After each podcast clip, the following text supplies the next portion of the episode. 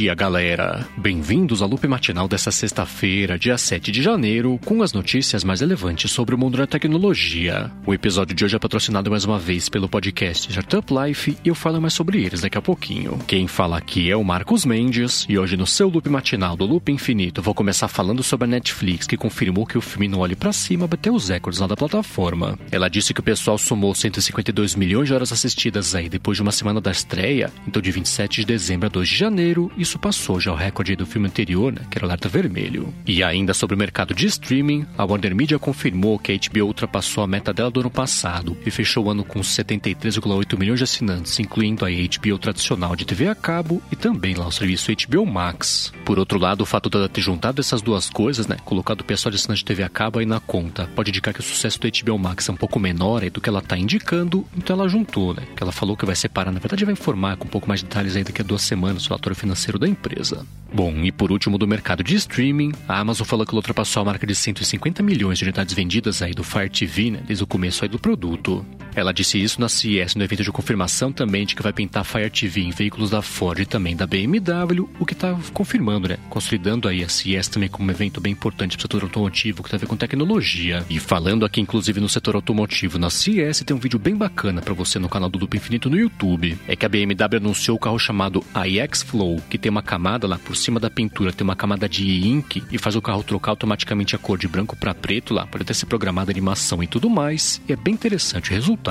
Lá no canal pintou um vídeo também que ficou bem divertido, de um wearable para cachorros aí, pra você conseguir controlar no exercício do seu cachorro, coisa tipo batimento cardíaco e tudo mais. Então passa aqui na descrição do episódio, pega o link pro canal do Loop Infinito no YouTube e se inscreve, né, pra ver os próximos vídeos também da cobertura aqui em Las Vegas da CES. Bom, e seguindo com os anúncios que estão pintando na feira, a HTC anunciou uma pulseira chamada Vive Wrist Tracker pra galera usar junto do headset Vive Focus 3, que é o imersivo deles, né, de realidade virtual. Essa pulseira que é bem feia, na verdade, ficou bem grandalhona, consegue monitorar os movimentos do usuário desde a mão até o cotovelo, né, pra ele poder reproduzir isso também no ambiente virtual. Ela vai ser meio cara, vai ser lançada nesse ano, aí, na segunda metade desse ano, aí, por 130 dólares. Agora, um anúncio que chamou bastante a atenção do pessoal na CES, que foi feito pela Asus, foi do ZenBook 17 Fold OLED. Então, como o próprio nome indica, ele tem um OLED dobrável de 17 polegadas, que você consegue usar ou só no modo tablet, ou conectado lá no Bluetooth, né, com teclado que tem trackpad. Ele fechado parece até um livrinho, né, tem um acabamento bem bacana, e por dentro é o seguinte, ele tem um Core i7 de 12ª geração, tem até 16 GB de RAM e tem 1 TB de espaço SSD, ainda falta o preço. Asus comentou, né, que vai dar detalhes sobre isso aí um pouco mais pra frente aí com o lançamento no segundo trimestre. E por último aqui hoje sobre a CES, o Google comentou que ele vai aumentar um pouco mais o investimento deles aí com conectividade com o sistema também com aparelhos dos quais eles dependem, especialmente com foco no Windows. Na prática isso quer dizer que ele está trabalhando com a Intel, com a Acer e com a HP também, para facilitar a conexão, por exemplo, de um fone de ouvido Bluetooth, né, que é uma coisa que no Chromebook é conhecida como Fast Pair, e também integração com aparelhos Android. Então eles estão trabalhando para levar sincronia de mensagem, né? até arquivos também, entre os aparelhos Android e PCs que estão rodando Windows, mas é só no finalzinho desse ano, né? Que está prevista para isso entrar em prática de verdade. Agora, ainda sobre as coisas do Google, eles estão expandindo, né? Para assinantes lá do YouTube Premium, a opção de baixar um vídeo lá do YouTube. A galera, inclusive, consegue escolher a qualidade do vídeo para baixar, para poder ver depois, né? No metrô, por exemplo, aí, sem conexão com a internet, mas é só no app, né? De Android e de iOS, que tem suporte a isso aí, por enquanto não tem suporte download também navegadores para desktop. Bom, a seguir eu vou falar sobre mais um vazamento que pintou aí do Galaxy S22, mas antes disso eu quero tirar um minuto aqui do episódio para agradecer ao podcast Startup Life que está firme e forte aqui patrocinando o Loop Matinal 2022. O Startup Life deixa você por dentro de tudo sobre negócios, sobre tecnologia e inovação e traz as novidades bacanas e principais novidades né, do sistema de startups aqui no Brasil e também no exterior. Eles já estão há mais de um ano no ar, trazendo papos bem interessantes, né, com líderes de empresas importantes aí, tipo Magazine Luiza, Nubank também e Banco Inter, e nomes de destaque. Falaram com o Paulo Silveira da Alura já, com Guga Mafra também, com Tito Guzmão da Warren e Gustavo Goldschmidt da Superplayer, também do podcast A Virada. O Startup Life publica episódios novos toda sexta-feira. É o da Minha Jornada, naquela série Minha Jornada que vai ao ar hoje, que eles vão falar com o Marcos Miller, que é CEO da Darwin Startups. Então passa aqui na descrição do episódio, pega o link direto aí pro podcast ou procura por eles, Startup Life, no seu aplicativo favorito também de podcasts. Muitíssimo obrigado ao podcast Startup Life pelo patrocínio contínuo aqui do Loop Matinal. Bom, vamos lá, né? Eu tenho comentado por aqui sobre os vazamentos do Galaxy S22, que é a expectativa do pessoal, que será anunciado oficialmente aí já nas próximas semanas. Agora pintou mais um, né? Bem grande na mão do pessoal do Unbox Therapy.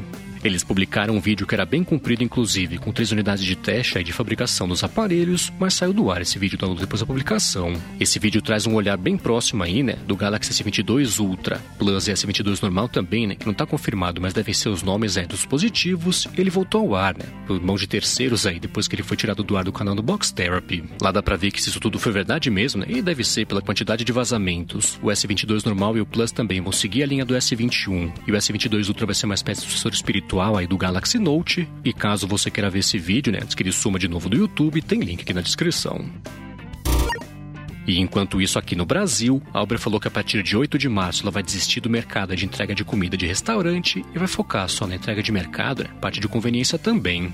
Isso veio só algumas horas depois do governo ter sancionado uma lei que vai obrigar os aplicativos, né, tipo o que ia ser o Uber Eats, iFood Rappi também, a oferecerem seguro contra invalidez e acidentes também para os entregadores, mas por enquanto é só o Uber Eats que reagiu a isso, né, desse jeito aí, saindo do país. E ainda mais ou menos aqui sobre o Brasil, a Embraer está pedindo ajuda da Anatel para começar a testar se o sinal do 5G pode interferir mesmo aí nos aviões dos Estados Unidos, que é uma briga que tá rolando lá fora e faz um tempo. O que rola é que lá fora tá uma confusão danada, né? Que o equivalente é mais ou menos a ANAC americana falou que o 5G na frequência de 3,5 GHz pode interferir nos altímetros né, de aviões lá que usam de 4,2 até 4,4 GHz o sinal de rádio. Então eles estão vendo, né? Você pode mesmo interferir mesmo com essa sobra aí de 3,5 para 4,2. Então o que a Embraer tá pedindo ajuda da Anatel é para saber se lá nos Estados Unidos pode mesmo aí o sinal interferir, né? Numa coisa na outra. E pelo menos por enquanto não tem notícia aqui de atraso, né? Coisas tipo aqui no Brasil também.